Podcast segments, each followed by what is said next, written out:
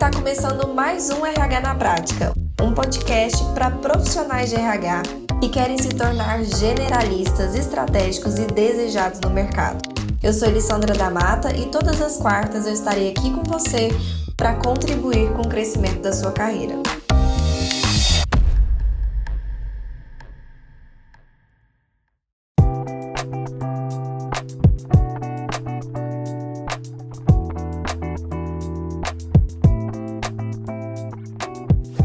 Vai falar de um assunto que na verdade vocês me pedem bastante, que foi essa questão da consultoria, né? Muitas pessoas perguntando para eu falar mais sobre isso, para eu falar mais sobre como captar clientes, os processos mesmo de consultoria. Então, eu já trouxe em algum outro momento aqui uma live sobre isso, mas de uma forma mais genérica, no sentido de em uma live, que é aí uma hora, a gente falar sobre vários pontos importantes de uma consultoria, né, de como começar. Mas eu resolvi trazer hoje uma, uma especificação de um tema, então a gente vai entrar num tema específico hoje dentro disso, que é essa parte de vendas, que é justamente essa parte que o RH não tem muito contato, não tem muita similaridade que é a hora de vender o seu serviço, que é a hora de conseguir o seu cliente, fechar um contrato, convencer uma empresa de que aquele serviço é o que ele precisa.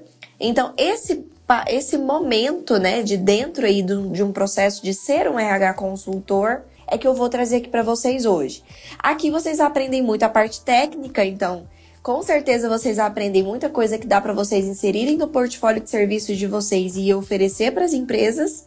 Mas hoje a gente não vai falar dessa parte técnica, do que que você vai executar dentro da empresa. A gente vai falar sobre como conseguir convencer essa empresa que de fato você é o consultor certo para ele, tá? Mas é importante que você pense aqui comigo agora em uma coisa que eu quero trazer para vocês um chacoalhão mesmo para a gente começar. O primeiro chacoalhão que eu quero trazer aqui para vocês é justamente o fato de que muitas vezes a gente tem sim aquelas atividades dentro do que a gente faz que são atividades que são mais confortáveis pra gente, aquilo que a gente tá mais acostumado a fazer, que a gente tá ali mais habituado a botar a mão na massa e sair do, do da zona de conforto. E tem aquelas atividades que são as atividades que a gente vai deixando de escanteio, são as atividades que são desconfortáveis pra gente, são aquelas, aquela parte do nosso trabalho que a gente fica adiando que a gente fica colocando menos energia e que quando a gente faz, a gente faz meio forçado. Então, naturalmente, isso vai existir. Acho que eu sempre falo que isso faz parte de qualquer trabalho, né? Apesar de muitas vezes a gente saber que, de uma maneira geral, a gente ama o nosso trabalho, sempre tem aquele ponto que faz com que a gente trave, com que a gente procrastine, com que a gente acabe não botando a mão na massa como deveria. E pelo que eu percebo, né, em contato aí com os profissionais de RH, do tanto que eu tenho, porque eu tô o tempo inteiro aqui imersa, né, com vocês, com profissionais de RH, o tempo inteiro nesse meio, com os meus alunos, eu percebo muito isso. E é bem parecido com o que eu vivi também, tá? Não pense que eu fui diferente, eu sou alguém que realmente não tenho nenhum conforto com a área de vendas, não tinha, tá? Não tinha. Que eu vou explicar para vocês hoje técnicas que eu acredito que vocês vão se sentir confortáveis e tudo mudou para mim quando eu parei de só ficar estudando, porque o que, que eu fazia? Para me sentir um pouco mais confortável, eu ia estudar. Eu ficava estudando técnicas de vendas, como vender, fazia. Aí eu fazia checklist, fazia roteiro de abordagem, sabe? Eu ficava nesse planejamento, nesse estudo, só que eu ficava procrastinando colocar a mão na massa mesmo. Colocar aquilo que eu estava aprendendo em ação. Eu ia, ah, não, eu vou aperfeiçoar mais um pouquinho esse formulário de diagnóstico, não vou aperfeiçoar mais um pouquinho esse script de vendas, vou estudar mais esse ponto. E aí, quando eu vi, eu estava percebendo que eu estava procrastinando por ser algo fora da minha zona de conforto. Então, o primeiro ponto que eu quero trazer aqui para vocês é: o que vocês aprenderem hoje, eu quero que vocês se comprometam aqui comigo que vocês vão aplicar, que vocês vão aplicar amanhã, tá? Então, não é só para ficar no estudo aqui não, não é só para ficar no nossa, que legal. É para pegar isso, adaptar aí para sua rotina, para sua vida e amanhã você já começar a colocar isso em prática. Tudo que eu vou ensinar aqui para você, você já consegue colocar em prática amanhã mesmo, tá? Ok, então primeiro puxão de orelha e chacoalhão que eu queria dar para vocês é: vai para ação, vai para ação, tá bom? Maravilha. Outra coisa que eu queria colocar para vocês é que muitas vezes a dificuldade que a gente tem para executar vendas não tá na técnica de vendas em si. A técnica de vendas em si, vocês vão aprender aqui comigo como vocês poderiam estar tá aprendendo aí com qualquer outra pessoa. Acho que cursos de vendas existem muitos, né? Palestras, enfim, materiais. Vendas é, é realmente uma área que tem muito que tem muito material para você estudar. Então, muitas vezes, a dificuldade em si não está na parte técnica, tá aqui, ó. A dificuldade tá na sua mentalidade. E aí, muitas vezes a gente trava, né, por achar o quê? Que, poxa, vendas não é para mim, eu não sei vender, vender é ruim, vender é feio, ou é incômodo para as pessoas, ou é errado né? E aí a gente se coloca numa mentalidade que não adianta a técnica que você estiver utilizando, ela não vai colar, ela não vai dar certo.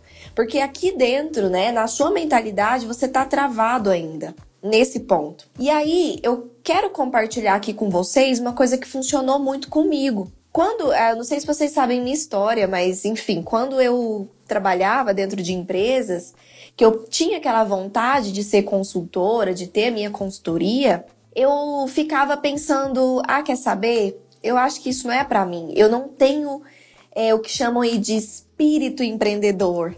Eu não sou uma pessoa empreendedora, eu não tenho aquele tino de vendedor, aquela pessoa que é comunicativa, que faz network, que chega nos lugares já pega um monte de contato e já sai com uma venda fechada e já sabe, liga para as pessoas e, e, consegue agendar uma reunião de tanto que a outra pessoa lá do lado não consegue nem dizer não, de tanta persuasão. Eu não sou essa pessoa. Realmente eu não sou. então, tinha essas crenças de não, isso não é para mim, né? Só que uma coisa que me ajudou muito a, a desmistificar, principalmente no quesito de ter vergonha de vender, porque eu tinha vergonha de vender, eu achava que, não sei, que eu tava incomodando, ou que eu tava fazendo algo, entre aspas, errado, no sentido de, é, poxa, né, meio mercenário isso, me senti uma mercenária, me senti uma capitalista, focada só no dinheiro. Sabe aquelas coisas que no fundo a gente tem como crenças limitantes? Eu tinha as minhas eu tenho certeza que você tem as suas também. Nesse ponto, o que me ajudou muito a desmistificar isso é o fato de pensar, e eu comecei a pensar muito sobre o que significava aquele serviço que eu ia prestar. Quando eu comecei a pensar o que, que significava aquele serviço que eu ia prestar, o que, que aquilo ia contribuir com os meus clientes, eu comecei a perceber que aquilo, na verdade, não era uma relação de ganha-perde. Eu não estaria ganhando em cima dos meus clientes. Eu não estaria ali é, subindo em cima deles e me aproveitando deles para ganhar dinheiro. Pelo contrário, eu ia estar numa relação onde meu cliente ia estar ganhando muito. Eu ia estar numa relação onde eu, eu ia estar tá mudando a realidade daquele cliente, eu ia estar tá contribuindo para ele e ele ia ter uma relação ganha-ganha comigo. Ou seja, ele ia ganhar tanto quanto eu, até mais, né? Ou até mais. Porque eu acredito que aquele ganho que é intangível, que está ali no dia a dia da empresa, é muito mais significante do que os nossos ganhos tangíveis, que é ali talvez um dinheiro caindo da conta. Né? Aquilo pode mudar uma realidade assim, de sonho mesmo daquele empreendedor de prospecção de futuro da empresa, de pensar em se sentir bem, feliz com aquilo que ele está fazendo, né? Sentir esperança de que aquilo vai dar certo, que aquele problema vai se resolver. Então, a gente mexe ali com, com as pessoas, né? E isso, de fato, é muito construtivo. Quando eu comecei a pensar assim, eu desmistifiquei isso na minha cabeça. Eu pensei, olha, Alessandra, você não pode privar as empresas de ter acesso a isso que você pode dar. E eu acho que muitas vezes quando a gente paralisa, a gente está pensando muito na gente, mas a gente está pensando pouco no cliente. Porque se a gente pensasse no cliente, a gente não ia paralisar, a gente ia pensar que, poxa, eu, eu me paralisando, eu estou privando o meu cliente de ter acesso ao meu serviço. E olha só que egoísmo é isso, né? Porque olha o quanto ele ia estar tá ganhando com isso. Então, quando eu entendi isso, eu percebi que ali ia surgir um relacionamento né? Não era uma transação comercial, é um relacionamento. E isso mudou tudo na minha cabeça. A forma que eu me posicionei com os clientes, a forma de comunicar sobre os meus serviços mudou, porque eu comecei a encarar aquele processo de, entre aspas, vendas, como realmente está me relacionando com ele. E isso é, desmistificou essas crenças para mim. Eu espero que isso ajude você também a entender, entender o valor do que a gente faz, acreditar no valor do que a gente faz. Isso faz com que a gente não se sinta vendendo nada, a gente se sinta contribuindo. E eu acho que esse é o ponto principal aqui que eu queria começar com vocês, tá? Ok, vamos falar então de venda em si? Agora, entrando na parte mesmo de tá, Elis, muito bonito, muito lindo isso que você tá falando, super filosófico. Já entendi, acreditei em você, eu vou, prometo que eu vou trabalhar minhas crenças, mas e aí? Como é que eu realmente coloco isso em prática? Como é que eu abordo o meu cliente, o meu prospecto, meu, meu possível cliente? Como é que eu divulgo o meu trabalho? Então vamos lá, vamos começar aqui por uma definição clássica que a gente escuta muito, mas que poucas vezes a gente realmente coloca em prática, que é a diferença entre preço e valor. Muitas vezes quando a gente pensa em vendas, a gente tem aquela sensação de que a gente vai estar tá vendendo o quê? O preço do nosso serviço, né? Porque o cliente ele já vai focado nisso, quanto que é, quanto que é implantar um plano de cargos e salários, quanto que é para você fazer essa vaga para mim. E a gente acaba focando muito nisso também. Nossa, será que meu preço tá caro? Será que esse orçamento ele vai aceitar? Será que? Será que? E será que eu diminuo uns centavos aqui, coloco outra ali? Será que eu consigo apertar? Como é que eu precifico? A gente fica pensando o quê? No preço, no preço, no preço, no preço. Quando a gente foca muito nisso, a gente está também dando ali a vazão, a gente está dando o. abrindo a, a oportunidade ali do nosso cliente também só pensar nisso.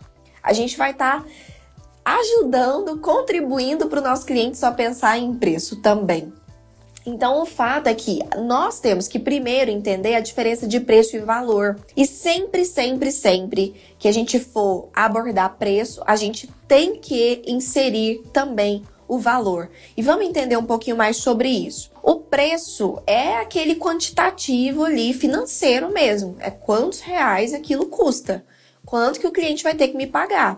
O valor é tudo aquilo que o cliente vai estar ganhando e tudo aquilo que ele vai estar deixando de gastar. Então, vamos colocar aqui uma fórmula simples que vai ajudar vocês a entender. Valor é igual ao benefício menos o custo. Então, vamos lá. Valor é igual ao benefício menos o custo. O que, que é o benefício? O benefício é aquilo que seu cliente vai estar ganhando com seu serviço se ele vai estar tá ganhando o quê? Uma diminuição de turnover, uma, ah, um aumento no índice de retenção de pessoas, uma melhoria no clima organizacional, uma organização de processos internos, uma diminuição de retrabalho por conta de uma descrição de cargo bem feita, vai estar tá ganhando ah, profissionais melhores capacitados por conta de um programa de treinamento bem executado. O que que são os bene... o que, que é o benefício daquilo que você vai estar tá fazendo? Então, o benefício é isso, aquilo que você vai estar tá agregando. O que, que, é o custo?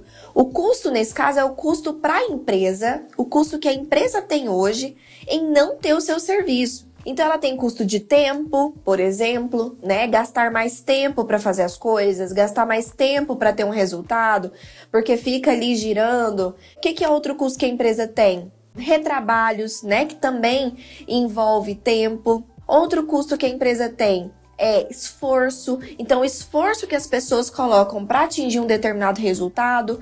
E o que, que é o ponto-chave aqui? É que a gente tem que aumentar os benefícios e diminuir os custos para que o valor seja ainda maior. Então, como que eu aumento o valor daquilo que eu faço?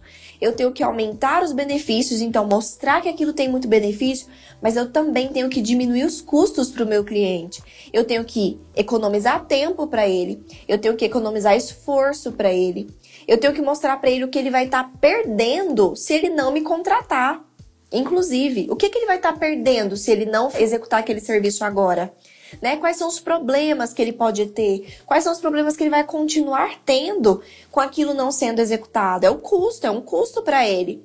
Então a percepção de valor é justamente essa. Olha, cliente, olha o que você vai estar tá ganhando e olha o que você vai estar tá deixando de perder.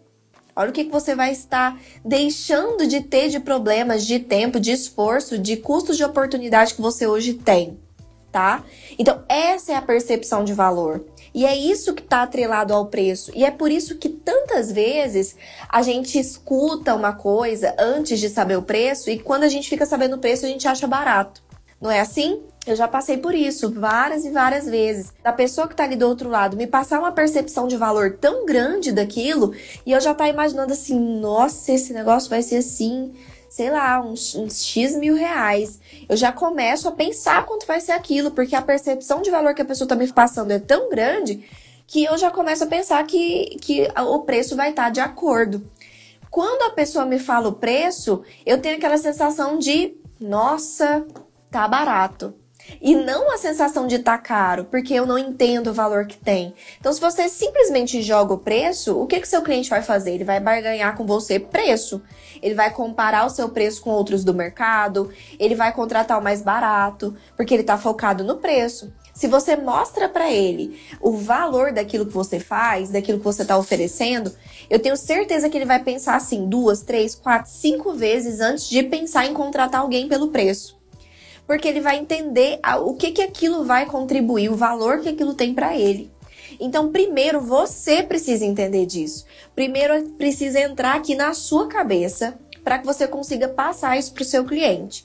Então, em um momento ali de abordar o seu cliente para um determinado serviço, você sempre, sempre, antes de você apresentar a sua proposta, antes de você apresentar ali o seu orçamento, você vai é, agregar todo o valor que aquilo vai, né, é, vai proporcionar para o seu cliente. Você vai colocar toda a sua proposta de valor, que são os benefícios que você vai estar tá acrescentando para a empresa e os custos que você vai estar tá tirando dele, tá?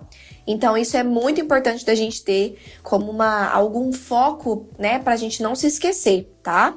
Sempre vai existir alguém com um preço menor do que o nosso, sempre. E eu sugiro fortemente que, inclusive, você não seja um dos mais baratos do mercado, porque a gente também, né, a gente tem que valorizar o que a gente faz. De fato, o que a gente faz é importante. A gente não tem que se nivelar por baixo. A intenção aqui é encontrar qual é o nosso diferencial. O que, que a gente faz que vai fazer o nosso cliente brilhar o olho de que o outro concorrente mais barato não faz. Então, esse é o valor que você tem que mostrar para o seu cliente tá? Poxa, se eu sou uma consultoria pequena, de eu consultoria, né? Só tem eu, por exemplo, eu posso utilizar isso ao meu favor, por que não? Olha, cliente, benefício aqui da minha consultoria é que eu vou conseguir te dar uma atenção personalizada que vai vir direto de mim. Você não vai ficar na mão de equipe, você não vai ficar na mão de estagiário, você não vai ali para entrar para dentro de um processo da minha empresa e vai se perder ali dentro e eu vou acompanhar de vez em quando. Não, você vai ter a minha atenção, o meu foco total no seu projeto, né? Customizado para você, à disposição do que você precisa. Então você também dá ali um serviço premium, um serviço de proximidade, de relacionamento. Isso é, é um diferencial, sim. E muitas vezes a gente fica te, é, com medo, né? De, poxa, sou só eu, eu tô começando. Que como é que o cliente vai ver credibilidade em mim? Daí vem o nosso entender o que, que é o nosso valor. Muitas vezes o nosso valor é esse mesmo. É o cliente ter contato direto com a gente. Quantos clientes adoram ter contato direto com o dono da consultoria? direto com a pessoa que tem o conhecimento. Se você passa a segurança para ele de que você é capaz de fazer aquilo, de que você é bom no que você faz, que você acredita que vai resolver aquele problema e ainda garante para ele que você vai cuidar, cuidar disso você mesmo, ter contato direto com você e que você vai customizar absolutamente tudo para a realidade dele, você já está aí na frente de qualquer grande consultoria que realmente vai colocar ali para a equipe fazer, para um estagiário fazer, para alguém que está ali aprendendo Então, é isso. Pense no seu diferencial. Qual que é o meu diferencial hoje? O meu diferencial é uma gestão por competências. O meu diferencial é porque o meu processo, ele não é um processo mecanizado, ele não é um processo de copia e cola. Eu não faço a mesma coisa nos meus clientes. Eu, eu customizo, eu, eu faço de acordo com a demanda. Eu não só escuto e acato, não, eu faço um diagnóstico. Eu faço de acordo com a metodologia que é assertiva, que demora um pouco mais, mas que tem mais precisão e eu explico os benefícios disso. Qual que é o seu diferencial? O que que isso agrega de valor para o seu cliente? Então lembrem-se disso, tá? Lembrem-se disso. Não tem problema você cobrar caro, desde que ele entenda o porquê que ele está pagando aquilo, tudo bem? Ok. Outra coisa importante da gente entender é a diferença entre vendas tradicionais, que são aí chamadas também de vendas transacionais, né, de transação, para vendas de serviços. Venda de serviço e venda tradicional são totalmente diferentes no sentido de uma venda tradicional, uma venda transacional é o que? É aquela venda de comércio. Eu estou buscando um tênis, eu estou precisando de um tênis, já estou querendo, já estou pesquisando, já tô ali atrás daquilo, encontro o menor preço, o melhor lugar ali, ou mais próximo de mim, algum lugar que tenha o produto, então eu tenho a necessidade, algum lugar vai ter o produto e pronto, a gente fez uma transação. É uma venda mais direta, é uma venda mais rápido e que exige menos esforço, porque o seu cliente ele já está procurando por aquilo. Ele já sabe que ele precisa daquilo. No máximo, você vai tentar ali fazer com que ele dê um upgrade, pegar um tênis um pouco melhor, tentar convencer que o amortecedor do outro é melhor, mas ele já quer aquele produto. Ele já tem aquela necessidade. No caso de uma venda de serviço, não é assim que funciona. Se a gente tratar como uma venda transacional, que é o que acontece normalmente por aí, a gente não vai vender. Então, se você só está mandando proposta e portfólio, você está fazendo uma venda tradicional, que é o quê? Passando o seu preço, passando o seu, o seu, suas informações e deixando aquilo por conta do cliente. Né? Isso não funciona, porque numa venda de serviço, o cliente que está ali do outro lado raramente tem a consciência de que ele precisa daquele serviço. E ele pode até ter consciência de que ele precisa, mas ele não sabe direito como funciona, ele não sabe direito qual é o diferencial disso nas consultorias, ele não sabe o que, que, ele, que, que ele vai estar tá levando adquirindo aquele serviço. Ele não tem consciência. Muitas vezes ele nem sabe que ele precisa daquilo. Entende?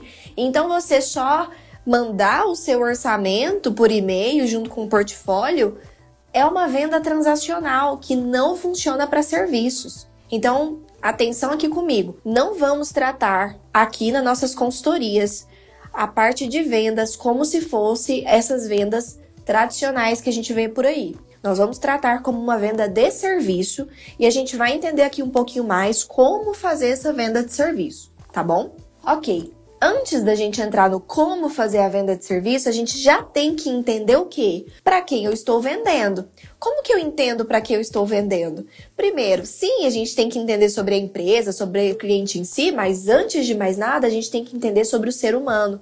Porque nós vamos estar vendendo para seres humanos que vão estar tá ali tomando uma decisão de comprar né, os nossos serviços, assinar o contrato conosco ou não. E o que, que é que faz um ser humano tomar a decisão. Então a gente tem que entender um pouquinho, sim, de como nós tomamos decisão para que a gente possa adequar a nossa forma de, de comunicar com essas pessoas. Tá? Então a gente vai entender aqui que o nosso cérebro, ele é aí dividido em três partes, tá? No que diz respeito à tomada de decisão, ele é dividido em três partes, que é o cérebro límbico, o cérebro reptiliano e o cérebro neocórtex. Esses três cérebros aí é o nosso cérebro que é dividido em três, que tem ali sinapses, né? Formas de encarar a mesma situação de uma forma diferente e tomar decisões com base em coisas diferentes. Vamos entender um pouquinho mais. O que é o cérebro reptiliano, que também é chamado de tronco encefálico?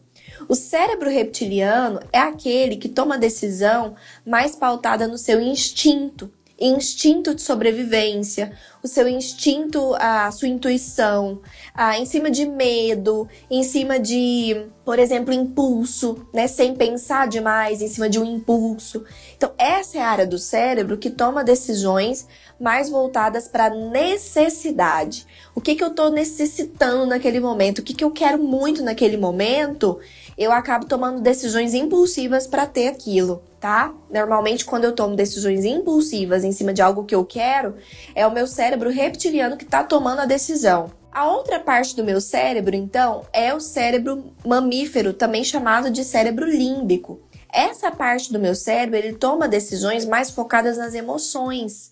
Então, se tem ali, por exemplo, vou dar um exemplo, se eu entrar ali num restaurante que tem o um cheirinho ali da comida da minha avó, eu vou tender a, a, querer ficar naquele restaurante mais do que em algum outro, porque me remete a uma emoção, me remete a um sentimento, a algo que eu já vivi, e aquilo me traz uma sensação de casa e me faz consumir aquilo. Por exemplo, tá? Também pode ser algo que me remeta a alguma emoção de futuro que eu quero muito, que vai me deixar feliz. Então, se eu tomo uma decisão pautada na emoção, no que eu sinto, no que aquilo faz eu sentir, é alguma lembrança que aquilo me remete, então eu vou estar tomando a decisão com o meu cérebro límbico. E por último, a gente tem então a parte que é o neocórtex, que também é chamado de cérebro humano. Essa parte do nosso cérebro, ele toma decisões mais pautados na racionalidade, na razão. Então é a parte que o que? Pondera, pensa, é, analisa as partes que são mais racionais. E aí, o que, que a gente normalmente tende a pensar? Poxa, a maioria das decisões é tomado mesmo no cérebro racional, né? Que é quando a gente pensa, pondera e tudo mais. E aí, o que, que a gente tende a fazer? Argumentar com o nosso cliente com argumentos racionais. A gente traz ali tudo, né, planilhas e tudo mais para mostrar o que? A parte racional para ele. Só que, olha só que legal, pesquisas da neurociência mostram que 85% das decisões que a gente toma são, na verdade, tomados pelo cérebro reptiliano e pelo cérebro límbico, ou seja, por instinto, por intuição e por emoção. Somente 15% são tomadas aí pelo cérebro neocórtex, que é a razão. Então, se eu sei que 85% das decisões elas acabam sendo tomadas, consideradas com base na minha intuição, na minha emoção, naquilo que me traz de sentimento, de sensação, de instinto, por que, que eu só trago argumentos racionais para o momento da minha venda? Por que, que eu só trago ali aquilo que vai mexer com o lado do cérebro do meu cliente, que é a razão? Então não faz sentido. A gente precisa abordar o nosso cliente para que ele consiga entender a nossa proposta e tomar decisão em qualquer uma das três áreas do cérebro dele. A gente tem que trazer emoção, a gente tem que trazer razão, a gente tem que trazer intuição. Como que a gente faz isso? A gente vai ver. Mas o importante de você entender isso é que já desmistifica, já quebra aquela crença que a gente tem que um processo de vendas ele precisa ser um processo racional, ele precisa ter ali tudo scriptado, ele você precisa ficar ali em torno só do, do, do, do serviço, do serviço, do serviço. Mas a gente vai ver como trazer esse cliente para passar por uma jornada de confiança, inclusive do, da parte emocional e instintiva dele com relação ao nosso trabalho tá?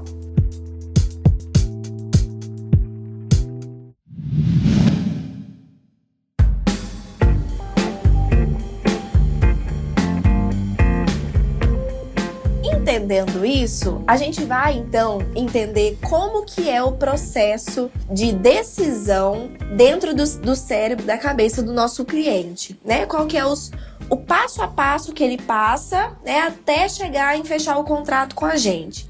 Primeiro, e aí a gente vai entrar em uma teoria de vendas que existe, tá? Que se chama AIDA.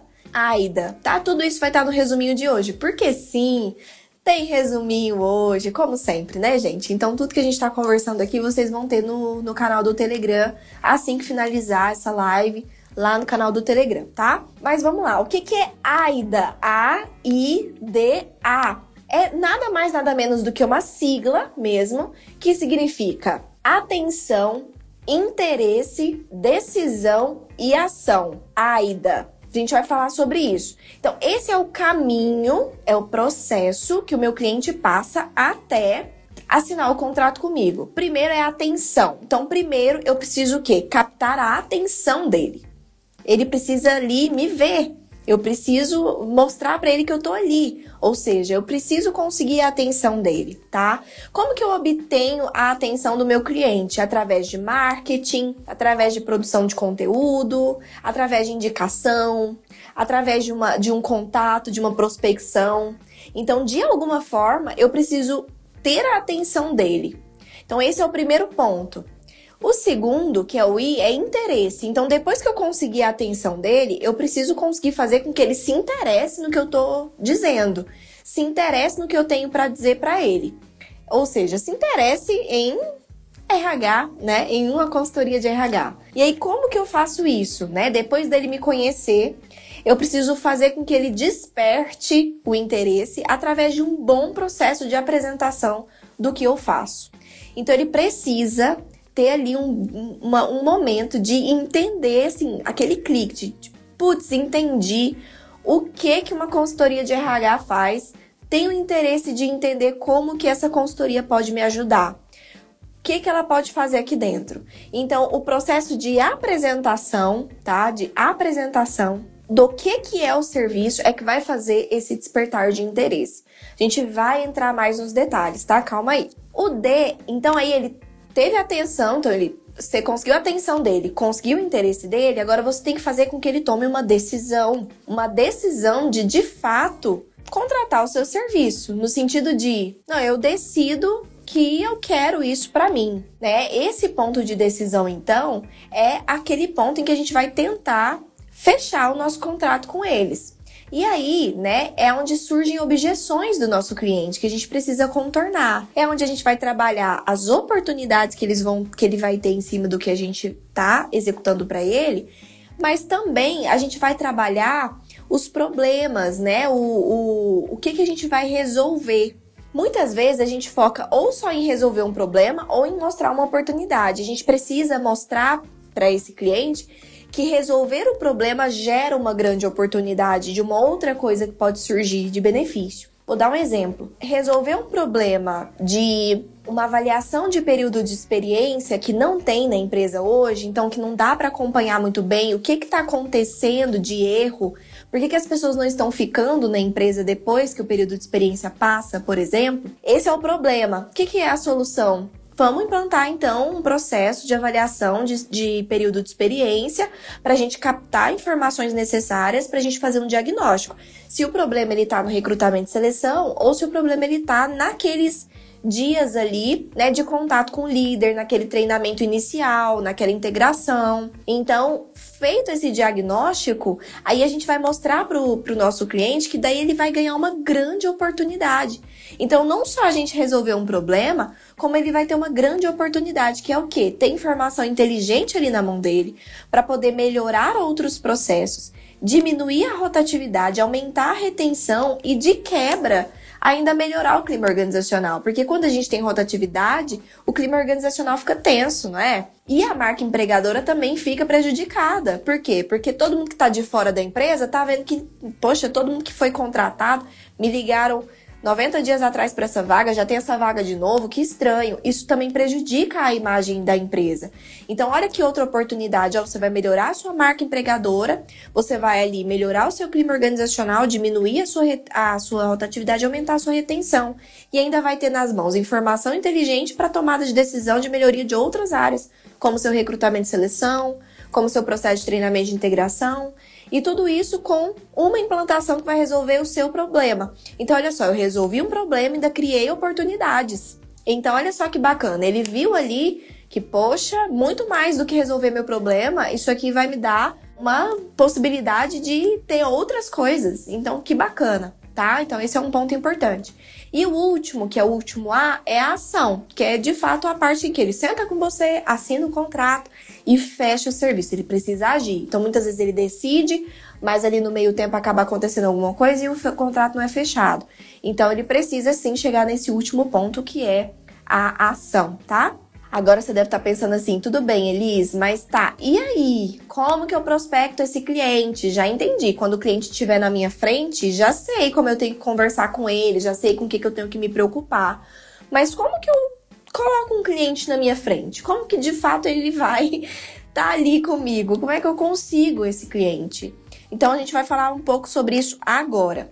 Primeiro, quando o cliente ele vem por indicação, tá? Isso é ótimo. Ou seja, quando um cliente que você já teve, ou um colega, ou um familiar, ou qualquer pessoa te indica alguém, você já tem ali meio caminho andado. Porque não tem aquela objeção de eu não te conheço, não sei nem quem você é. Não, a pessoa já sabe quem você é, já teve uma boa referência. Então ela já tá meio caminho andado para você conseguir fazer o arremate. O que, que é esse arremate? Marcar uma reunião.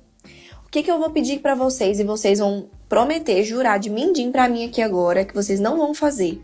Quando alguém ligar e falar e falar assim: "Olha, eu quero uma proposta para poder fazer tal serviço". Vocês vão me prometer que vocês não vão fazer a proposta e mandar. Vocês vão marcar uma reunião, vocês vão fazer de tudo para convencer essa pessoa a você ir lá na empresa dela e pessoalmente vocês conversarem. Por quê?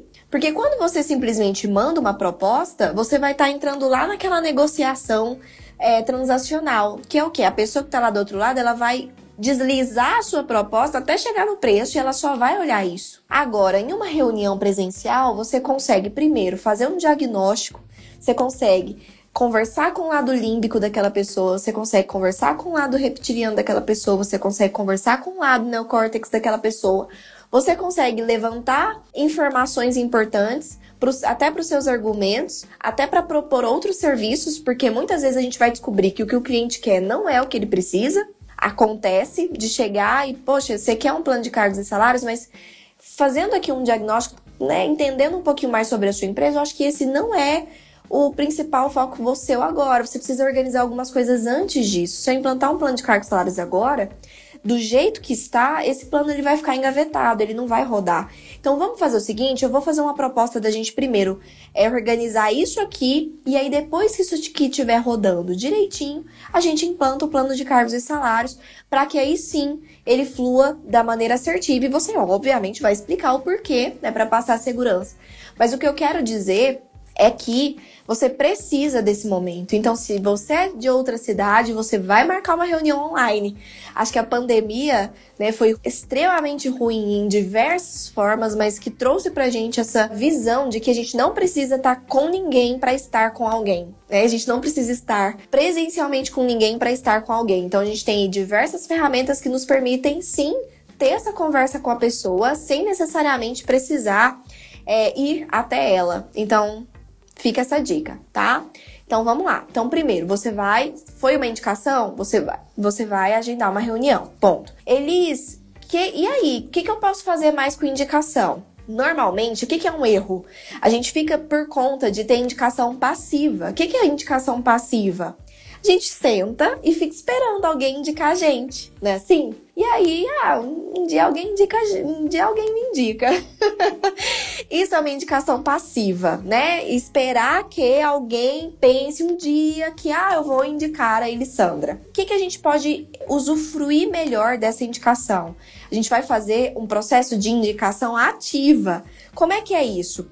Assim que, assim que eu entregar um serviço para um cliente que seja um serviço uau, que seja um serviço que ele ficou super satisfeito, que ele tá feliz, Aí eu faço um fechamento com ele, eu ligo para ele, né? Depois dele ter me dado o feedback, que poxa, que legal esse trabalho, gostei muito, bacana. Você vai ligar para ele, vai falar: "Oi, fulano, tudo bem?". Primeiro, fico muito feliz da nossa parceria ter finalizado dessa forma, fico muito contente que você gostou do nosso trabalho. A gente está à disposição, né, para outras demandas que você tiver. Nossa parceria continua. E eu tô te fazendo essa ligação é para te pedir mesmo um favor te pedir se você conhece, né, algum outro empresário, algum outro empreendedor, algum colega seu, alguém do seu círculo, que você acha que se beneficiaria, né, desse tipo de serviço, de RH, né, em qualquer âmbito, para que eu possa apresentar o meu trabalho. Olha que legal, você já deu ali um serviço UAU para aquele, aquele cliente, ele está satisfeito, Ele não vai ter ali dúvidas de te indicar, por quê? Porque ele gostou do seu serviço, ele viu a importância daquilo e, pasmem, tá? Pasmem. Informação que ninguém sabe, só que não. Todo mundo conhece algum empresário, algum empreendedor. Todo mundo. Então, todos os seus clientes podem ter certeza que eles têm um círculo de pessoas que eles conhecem que são empresários e empreendedores. Pessoas que precisariam desse serviço em algum momento. Então, ele vai te indicar e aí você vai pedir o contato. Você vai pedir o contato dessa pessoa e você vai ligar para essa pessoa se apresentando, dizendo que o fulano indicou, que você acabou de fazer um trabalho lá para ele. E você vai agendar uma reunião, porque você vai fazer o quê? Um diagnóstico dessa empresa para poder entender como você pode ajudar. E sabe o que é uma dica legal que uma aluna me deu esses dias? Eu já tinha falado aqui para vocês sobre dar algum servicinho de porta de entrada gratuitamente, né? Sabe o que, que ela deu uma ideia? De, nesse momento, oferecer, poxa, ó, eu, eu vou fazer um diagnóstico para você gratuitamente, sem nenhum compromisso, levantar mesmo aí um diagnóstico, umas, as informações do que de fato é prioridade para vocês hoje, como que um serviço de RH pode ajudar. E aí a gente né, apresenta uma proposta e sem compromisso, você pode fechar agora ou para depois, mas isso já fica para você, essa informação importante, né, de o que você precisa trabalhar dentro da sua gestão de pessoas. Então isso também é uma forma de você já conseguir uma abertura para essa pessoa te receber. E aí você vai fazer uma reunião e aí vocês vão entender quais perguntas vocês fazem nessa reunião. Então, a indicação ela tem que ser ativa, nunca passiva, tudo bem? Peça para os seus clientes indicações, peça, tudo bem? Segunda forma de prospectar clientes, então a primeira forma de, de prospectar clientes, indicação. Segunda forma de prospectar clientes é através do, do marketing digital que é né, algo que eu utilizo bastante. Todos vocês, a maioria de vocês, estão aqui hoje porque em algum momento eu prospectei vocês através do marketing digital. Vocês vieram através de algum anúncio que vocês viram meu, através de algum vídeo patrocinado meu, através de algum conteúdo meu, através de algum evento que eu promovi, através de algum e-book que eu disponibilizei. Enfim, vocês estão aqui através do meu marketing feito na via digital, que é a forma que você tem de alcançar mais assertivamente as pessoas. Como é que é aí o marketing digital? Eu posso depois fazer uma live aprofundada mais sobre isso, mas a minha intenção hoje é fazer você entender que você precisa ter conta nas redes sociais, você precisa ter um Instagram, uma página profissional no seu Facebook, uma página no LinkedIn. Você precisa ter para você conseguir divulgar o seu trabalho. E aí entra o ponto que eu queria colocar aqui para vocês. Quem de vocês veio aqui até mim, resolveu me seguir, resolveu é, tá aqui porque apareceu um anúncio meu falando assim, ó, oh, compra meu curso, viu? Meu curso ele é ótimo, ó, você tá precisando, compra aqui. Eu acho que nenhum de vocês chegou em mim por conta de um anúncio assim. Eu acho que a maioria de vocês chegou até mim primeiramente por conta de algum conteúdo, por conta de alguma coisa que eu agreguei valor para vocês, para vocês me conhecerem antes, gerar um relacionamento para depois chegar o momento de eu falar, olha, compra um curso de mim. E aí sim, vocês, poxa, faz sentido eu comprar um curso dela agora, porque eu já sei quem é ela, porque eu já entendi que ela sabe o que ela tá falando, porque eu já me relacionei com ela, porque eu já estou aqui entendendo o que que é isso. Então, o erro principal é fazer aqueles posts que você coloca lá assim: recrutamento e seleção. Aí você coloca assim: recrutamento e seleção é isso, é aquilo, é aquilo outro, é muito bom para sua empresa por causa disso e disso. Entre em contato conosco se você quiser um orçamento de recrutamento e seleção para sua empresa. Esse tipo de post não converte. Por quê? Porque você tá pedindo, você tá pedindo, você tá falando comprem, comprem, comprem. Esse tipo de post não converte. O que, que você precisa? Primeiro, informar, informar o seu cliente. Você precisa fazer ele entender por que, que ele precisa daquilo. Por que, que aquilo é importante? O que, que ele vai ganhar com aquilo? E primeiro você faz isso com informação. Então, conteúdo é o principal foco que você tem que ter, gerar conteúdo. E aí, é uma coisa muito importante do marketing digital que é quando você dá, você dá. Quando você pede, você pede.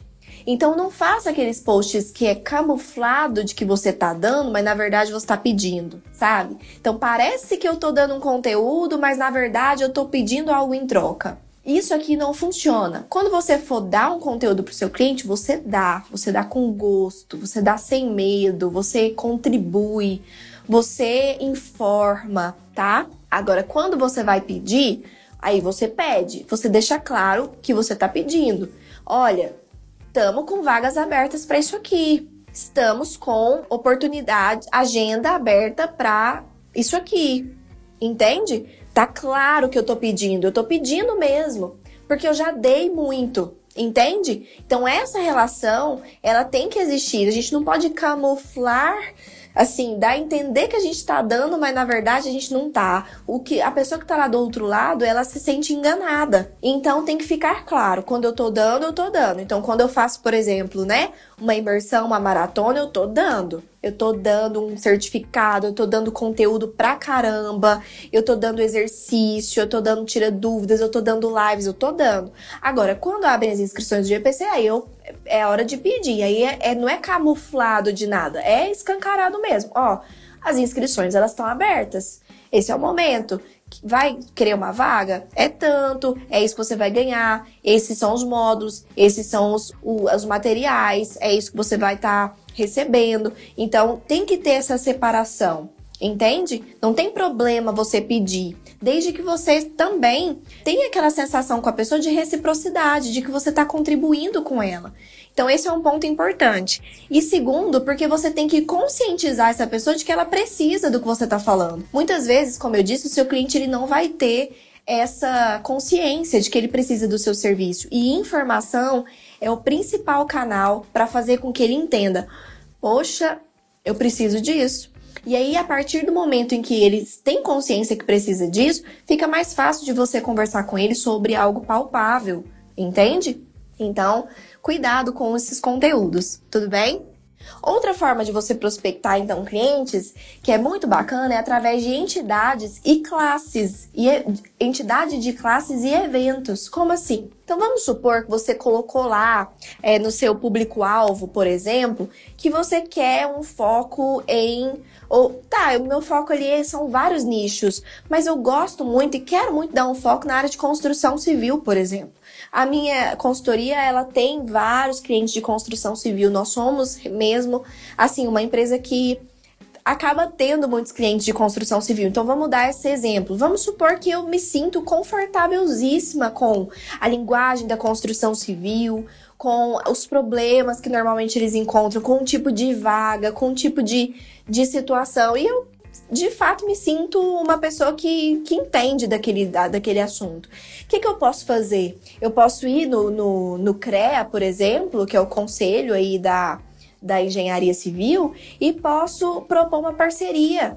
Olha, eu, eu queria propor uma palestra gratuita para os profissionais de engenharia civil que são afiliados aqui do CREA sobre como eles podem diminuir a rotatividade de colaboradores dentro da construção civil. Olha só que legal, é um tema que é um problema para eles, que é assim um gargalo, de fato, essa rotatividade, esse problema de reter pessoas e eu vou estar tá dando de graça. Então, com certeza, o CREA vai ter interesse de fazer uma parceria comigo. Então, eu chegando lá e falando: olha, eu queria oferecer uma palestra gratuita sobre como diminuir a rotatividade dentro da construção civil para os seus afiliados do CREA. Pronto, você vai ter ali uma oportunidade de divulgar o seu trabalho para um monte de pessoas que trabalham na área que você entende. Ali no momento da palestra, você vai dar muito conteúdo e no final, o que, que você pode fazer? Olha, pessoal, para vocês terem acesso, para a gente continuar o contato, para eu encaminhar mais materiais para vocês, eu vou passar uma folhinha, né? E vocês colocam para mim o nome e o e-mail. Ponto. Eles vão colocar o nome, o e-mail, você manda né, um presentinho para eles por e-mail, um, os slides da palestra, um e-bookzinho, algum, algum formuláriozinho que vai ajudar ele, alguma coisa que você falou na palestra. E depois você vai pegar aquele contato que você fez com as pessoas, né? Pega também o telefone e você vai ligar de um por um fazendo essa prospecção. Olha, eu sou parceira do CREA e olha que autoridade isso dá quando você se afilia a uma entidade. né? Então, olha, eu sou parceira do CREA, eu fiz uma palestra no CREA esses dias e eu tô entrando em contato com você porque eu entendo, né, que vários é, profissionais da construção civil eles enfrentam alguns tipos de dificuldades relacionadas à gestão de pessoas e eu queria me propor aí aí né, pessoalmente, a gente fazer uma reunião, você entender um pouquinho mais como eu posso te ajudar, eu fazer um diagnóstico para entender de fato qual é a sua prioridade e a gente poder fazer uma proposta, né, conversar em cima disso. Pronto, você já tem ali uma credibilidade, que é uma parceria com uma entidade que eles conhecem, eles já te conheceram de uma palestra, já sabem ele, a expertise que você tem, que você passou através da sua comunicação. E vai ter muito mais, vai ser muito mais fácil de você conseguir agendar reunião com a maioria deles, né? Com uma parte deles. E aí, presencialmente é muito mais fácil da gente fechar, tá? E outra forma da gente prospectar é uma prospecção ativa mesmo. Então, todas essas outras formas que eu te falei, de alguma forma a pessoa já vai ter te conhecido antes. Ou através de um conteúdo que você postou na internet, ou através de uma indicação, ou através de uma palestra, de um evento. Então, voltando aqui nessa questão das entidades. Se, como eu disse, você está focado em construção civil, vá nos eventos de construção civil, nas feiras de construção civil, por que não? compra seu ingresso, vai participar. E aí lá você vai fazer network, você vai conhecer pessoas que são da engenharia civil, que são donos de pequenas construtoras, de grandes construtoras, que são gerentes, que são pessoas que trabalham lá dentro e você e o pessoal vai te dizer assim: "Ah, você é engenheiro civil?" Você fala: "Não, você acredita? Eu tô aqui porque olha, eu sou uma profissional de RH, tenho uma consultoria de RH que sou especializada em construção civil. Então eu gosto sempre de estar nesses eventos para poder me familiarizar mais com os problemas da área, com a, os assuntos, né, com os diálogos da área, com o que de fato é prioridade para as áreas. Olha só como isso passa credibilidade. Poxa, essa menina está estudando a nossa área para poder prestar um melhor serviço e de fato vai melhorar o seu serviço. Então você ainda ganha esse bônus, né? E aí lá você pega contatos, depois você liga, agenda reuniões, tá? Fazer parte de eventos também é importante. E, como eu disse, todas esses, essas formas acaba que o cliente conhece um pouquinho antes. Mas tem aquela forma que é a prospecção ativa, que é o que a gente tenta fazer de cara, né? Que é, sei lá, fazer uma lista de empresas, procurar no Google, pegar um telefone, ligar e tentar fazer essa prospecção sem a pessoa nunca ter ouvido falar de você antes. Funciona? Pode funcionar. Não vou te falar para você deixar de fazer de jeito nenhum. Eu acho que vale a pena sempre que você ligar, você estudar sobre a empresa, estudar sobre qual que é o, o, um, um, problema ou uma, um, um ponto que você acha que você pode mostrar na ligação, que é uma oportunidade. Então, esse caso, por exemplo, uh, restaurante também, que tem muita rotatividade uma empresa, uma fábrica, uma indústria que também tem muita rotatividade, você pode ligar já com esse discurso. Olha, eu estou aqui, né, querendo conversar com você sobre uma oportunidade de a gente diminuir a sua rotatividade. Eu já tive casos de diminuir até tantos por cento e você traz cases né, para dar credibilidade. Eu já atendi empresas do mesmo ramo que o seu, e se você já tem um cliente, você fala para dar credibilidade.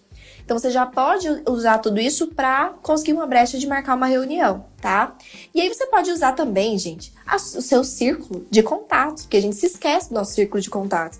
Seus tios, seus primos, seus sobrinhos, seus papagaios, seus cocunhados, seus compadres, todo mundo que você conhece, muitas vezes tem pessoas que conhecem empresários, que são empresários ou que conhecem alguém que conhece um empresário e que não sabe que você é consultor de RH. A pessoa não sabe. Então, olha que legal é você dizer: olha, eu estou entrando em contato porque eu estou abrindo a minha consultoria, agora eu presto serviços de RH, eu tenho vários serviços, eu vou te encaminhar meu portfólio para você já ter ciência. E se você conhecer algum empresário, algum empreendedor que gostaria de saber mais como o RH pode ajudar, por favor, me passe o contato para eu entrar em contato com essa pessoa. E aí você prospecta indicações do seu círculo de amizades, tá bom?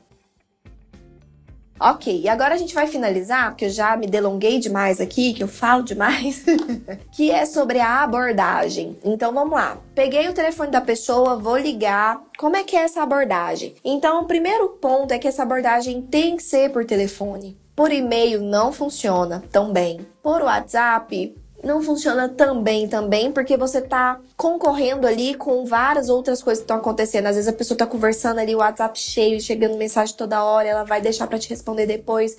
Às vezes ela esquece. Então, é importante você tentar ligar. Não conseguir falar por telefone, segunda opção, WhatsApp. Não fui respondido, terceira opção, e-mail. Mas sempre tente pelo telefone, tudo bem? Então, abordagem ativa. O que, que, é o maior erro que a gente comete em uma abordagem, quando a gente liga para esse, esse possível cliente? É tentar fechar o negócio por telefone. Esse é um grande erro. Isso passa uma sensação de que eu tô querendo fechar logo, passa uma sensação de que eu estou querendo acelerar esse processo de fechamento. E como eu disse, o nosso processo de vendas de serviço, ele é um processo mais demorado mesmo. Ele é um processo que vai requerer mais energia, né? Então não tente fechar esse negócio por telefone. O que, que você vai tentar conseguir por nessa ligação? Uma reunião. Então a ligação é para conseguir a reunião, tá bom? Ok. E aí, o que, que é então que você pode fazer? uma pesquisa. Primeiro, você tem que pesquisar sobre a empresa. Você tem que pesquisar muito sobre a empresa. E aí, você tem que solicitar uma visita para diagnóstico. Então, mesmo que a empresa te peça um orçamento por e-mail, não me passa orçamento por e-mail, você vai reforçar com ela a importância de você ir lá. Você vai reforçar com ela a importância de que, primeiro, olha que legal é você deixar claro para ela assim: olha, nenhum serviço de RH que de fato funcione, ele é um serviço que é copia e cola, né? A gente está lidando com pessoas, nós estamos lidando com grupos de pessoas diferentes que formam empresas diferentes. Então, nós estamos lidando com demandas diferentes, mesmo que, seja, que pareça a mesma coisa. Então, para eu te dar um orçamento mais assertivo e até para eu saber exatamente o que, que eu preciso focar a minha energia para te ajudar de fato, é importante a gente ver que se alguma consultoria ela tá te passando orçamento sem ter esse momento com você, muito provavelmente ela não vai conseguir te ajudar com muita clareza. E esse é um ponto perigoso. E é por isso que eu quero aqui reforçar e até insistir que a gente tem esse momento presencial. Pode ser no seu horário, como ficar confortável para você, mas você vai ter maior assertividade no que eu vou te oferecer, você vai ter mais resultado com o serviço se eu conseguir diagnosticar e entender melhor o que é e estar aí dentro da sua empresa, conversar com você, pegar mais informações. Isso é primordial para eu te passar um orçamento justo. E aí, olha que legal, você usou um argumento que já trouxe uma credibilidade e conseguiu passar essa barreira de não mandar o orçamento de cara. Agora vamos falar da reunião? Então cheguei lá, consegui a reunião, prospectei o cliente, agendei a reunião, tô lá com o meu cliente. Cheguei lá na reunião, Primeiro, eu tenho que ter pesquisado muito sobre a empresa, como eu já disse, né? Você tem que saber o que, que ela vende, o que, que ela oferece, quando que ela abriu, como é que é a história da empresa, a missão, a visita, o que tiver no site, o que tiver na internet disponível, no LinkedIn, você vai consumir para chegar lá com o máximo de informações possível. E aí, durante a reunião, olha só, primeiro você vai pedir autorização para anotar. Você vai falar assim: olha, é muito importante, né, esse momento, justamente para eu poder te oferecer a melhor solução possível. Então, você se importa se eu anotar algumas coisas enquanto a gente for conversando? E aí é importante que você escolha anotar ou em um caderno, em uma folha mesmo, ou em um computador que estiver visível ali para o cliente. Evite anotar no celular, no bloquinho de notas, porque isso passa a sensação de que você não está prestando atenção. Ficar digitando no celular, né? Você não sabe, será que ela tá no Instagram? Será que tá aqui que ela tá fazendo nesse celular? Então, peça autorização para você poder anotar e escolha uma dessas duas formas de anotação durante a reunião para você ir anotando alguns pontos chaves para depois você não se esquecer, tá? E aí, gente, olha que legal, vocês vão anotar. Vocês vão fazer três perguntas importantíssimas para o seu cliente para fazer com que ele passe pelo lado límbico, pelo lado reptiliano, pelo lado neocórtex. A gente vai fazer uma abordagem que a gente vai garantir que esse cliente ele tem uma conexão com a gente em todos os âmbitos. Primeira pergunta que você vai fazer para o seu cliente é: você vai pedir para ele contar a história da empresa, a história de como surgiu ali, se ele não é o fundador, se ele não é o dono, você vai pedir para ele contar a história dele com a empresa, como é que surgiu esse relacionamento dele com a empresa, no cargo que ele tá hoje tá? Mas se for o dono, pedir para ele pedir contar a história mesmo de como surgiu a ideia, de como que foi fundar a empresa, contar um pouquinho desse processo até os dias de hoje, né? Dar um resumo da história para você entender. E aí você pode começar dizendo assim, ó, eu já pesquisei sobre a empresa, eu já sei que vocês vendem sobre isso, que vocês estão nesse mercado, que você já passa também confiança. Eu já sei que vocês isso, aquilo, aquilo, outro, mas eu queria tanto ouvir de você pra gente começar, para eu entender melhor o que, que é esse, essa cultura, esse clima da empresa, entender melhor de fato o que é a empresa, que você me contasse um pouquinho da história da empresa, de como que surgiu essa ideia, de como que ela nasceu e até hoje. E aí ele vai te fazer um resumo ali que vai envolver o quê? Emoção. Vai envolver emoção, porque ele vai se lembrar de algumas coisas, ele vai buscar na memória, sejam emoções positivas ou seja emoções negativas, de alguma frustração que ele tá que ele viveu no início ou que ele tá ou que ele viveu no processo. Independentemente, ele vai ali sair do racional um pouco. Você vai fazer com que ele se conecte um pouco com você nesse lado mais emocional. Tudo bem? A segunda pergunta que você vai fazer para ele é o seguinte: ah, que bacana entender um pouquinho de onde veio, né, a empresa, como que vocês chegaram onde vocês estão hoje. Mas me conta agora, né, quais são suas perspectivas para o futuro? Quais são as perspectivas da empresa para o futuro? Os próximos passos da empresa. Porque aí você vai entender qual que é o planejamento estratégico da empresa, o que, que essa empresa sonha, o que, que ela quer alcançar. E aí, de novo, você vai estar tá entrando muito na parte de intuição, na parte de emoção, e você também vai estar tá colhendo informações importantíssimas para o seu diagnóstico. Porque você entender de onde a empresa veio, para onde ela está indo, você está conhecendo a empresa. E isso é muitíssimo importante para você poder fazer o seu trabalho de uma forma bem feita, tá? Então, de novo, perguntar os planos para o futuro da empresa, né? Quais são os próximos passos? E aí, a terceira pergunta, que é a pergunta poderosa, é perguntar o seguinte: se você pudesse sair por essa porta agora, né? Pudesse sair dessa reunião agora e encontrar na sua empresa um problema resolvido, uma questão resolvida, qual seria esse problema? O que, que você vai estar tá puxando com essa pergunta? Qual é a prioridade? Porque se a gente pergunta assim, ah, qual é a sua demanda? Ele vai começar a falar um monte de coisas, né? Só que o que, que é a prioridade? O que, que é mais importante para a empresa naquele momento? O que está doendo mais? O que está agoniando, angustiando mais essa empresa naquele momento? Então ali você vai pescar qual é a prioridade daquela empresa, de resolver logo. E aí, em cima desse problema, você vai pensar como o RH pode ajudar a melhorar ou a erradicar esse problema. Então, esse é o foco dessa conversa, é entender o problema e você pensar como que o RH pode ajudar a resolver esse problema, com qual projeto, com qual serviço, com qual customização a gente pode fazer. Melhorar o faturamento, a gente pode ajudar em tudo, em absolutamente tudo.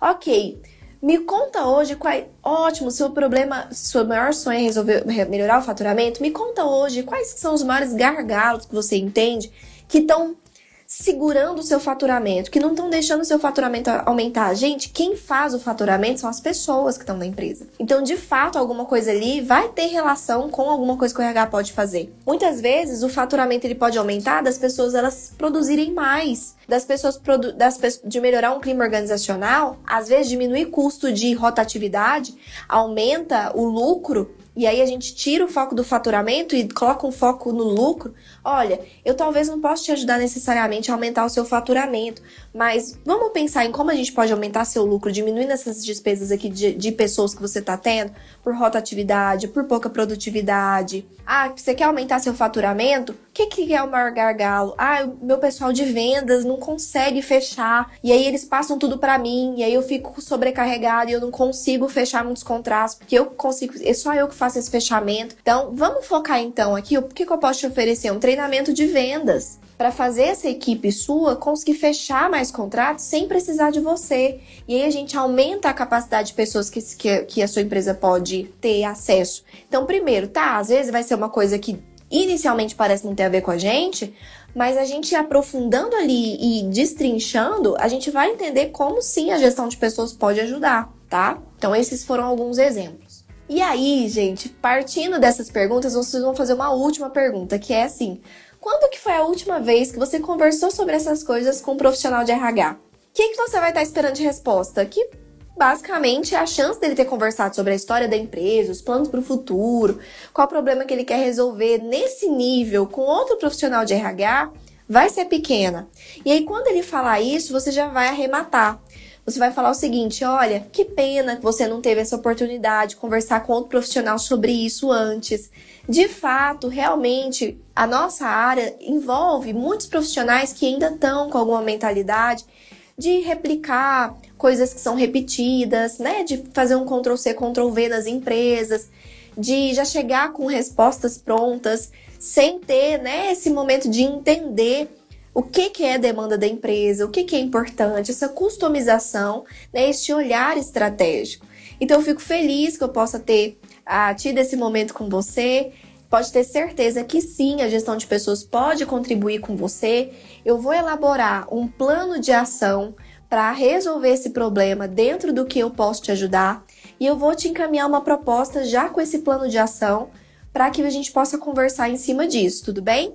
E aí você vai encaminhar para ele o plano de ação ainda sem preço. E aí você vai encaminhar lá, ó, minha proposta são tantos treinamentos com a equipe de vendas, assim, assado, com a meta disso e disso, a gente vai implantar depois uma avaliação em quatro níveis para ver, vai acompanhar por seis meses e nananã, brará. Então você fez a proposta e aí você vai mandar para ele, você pode até marcar uma outra reunião para apresentar isso para ele, entender se aquilo realmente brilha os olhos dele e aí você vai fazer uma proposta que vai brilhar os olhos dele e vai começar a mexer com o lado racional dele, porque ele vai começar a entender, hum, isso aí vai resolver o meu problema, porque ele vai começar a somar A mais B e V, que de fato faz sentido. E é aí que você vem com o preço. O preço é a última coisa. Conversei com o lado emocional, conversei com o lado intuitivo, conversei com o racional, aí eu venho com o preço. Que eu gerei valor. Lembra do valor? Eu agreguei benefícios, eu mostrei que ele vai não vai eu diminuir os custos e eu conversei com os três cérebros dele e pronto, mostrei o meu preço. Ali eu já tenho um diferencial de qualquer outra consultoria que ele vá pegar preço. E eu tenho certeza que ele já não vai tomar essa decisão baseado nisso. Ele pode até negociar com você, olha, Alessandra, para mim agora eu não consigo esse preço. Você pode até negociar, olha, então ao invés de acompanhar seis meses, eu vou colocar um acompanhamento de dois meses. Aí a gente consegue mexer um pouquinho nesse preço. Depois desses dois meses, se você vê que ainda precisa de acompanhamento, a gente faz uma outra proposta com algum ajuste, e aí pronto, você ajusta ali e fecha a proposta com ele. Essa é a intenção, tá? Então, o que, que, é importante? Informação. Esse cliente ele não sabe do que ele precisa, ele não sabe como a gestão de pessoas pode agregar para ele. E a parte racional, para você conversar ali com a parte racional dele, é informando. Não é só chegar e falar assim: olha, eu proponho um treinamento não é informação. Por que, que esse treinamento é a sua proposta melhor que você tem?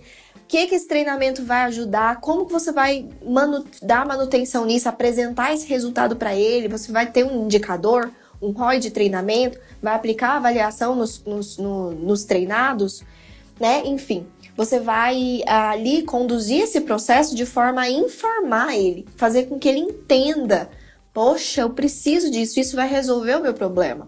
Entende? Então, passa segurança. Eu acho que esse é o ponto principal. Quando você acredita que de fato aquilo que você tem a oferecer vai resolver aquele problema, você passa segurança. E essa segurança, em cima de tudo isso que a gente falou, é que vai te fazer fechar o contrato. Se mesmo assim você não tiver conseguido fechar contrato nenhum, você vai fazer o quê? Aquilo que ele já mandou você fazer, que é oferecer o seu serviço de graça. Sim, para você treinar bastante, ganhar confiança, ter o seu portfólio de clientes, para você conseguir fazer todo esse processo de prospecção com mais segurança. E aí eu tenho certeza que você vai crescer o seu portfólio de clientes. E aí daqui um tempo você vai estar tá de um jeito igual aqui a minha consultoria é hoje, que a gente vive mais só de indicações mesmo. Daqui a um tempo, seu serviço já vai ter sido tão difundido, a qualidade do seu serviço já vai ter sido tão difundida que os seus próprios clientes eles vão te indicar outros, indicação ativa.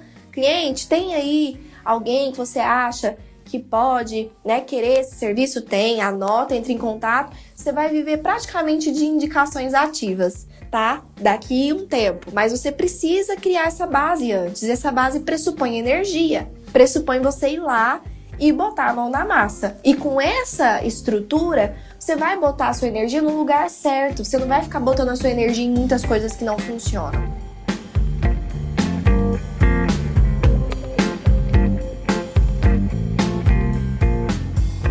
Então eu espero que vocês tenham gostado.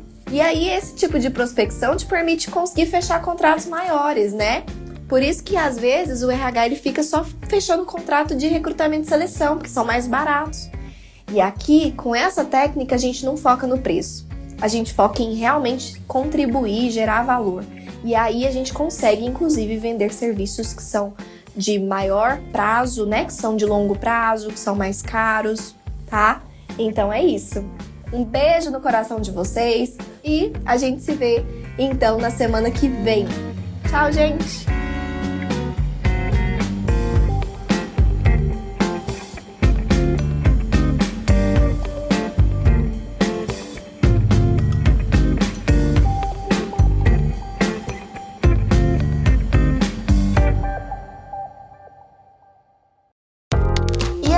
Gostou do episódio de hoje? Então, compartilhe com nossos colegas de profissão e se una a mim na missão de propagar o RH estratégico. Eu também vou adorar me conectar com você por outras redes. Me adiciona nas redes sociais pelo Instagram, arroba e também pelo LinkedIn e YouTube. Um beijo e até a próxima quarta!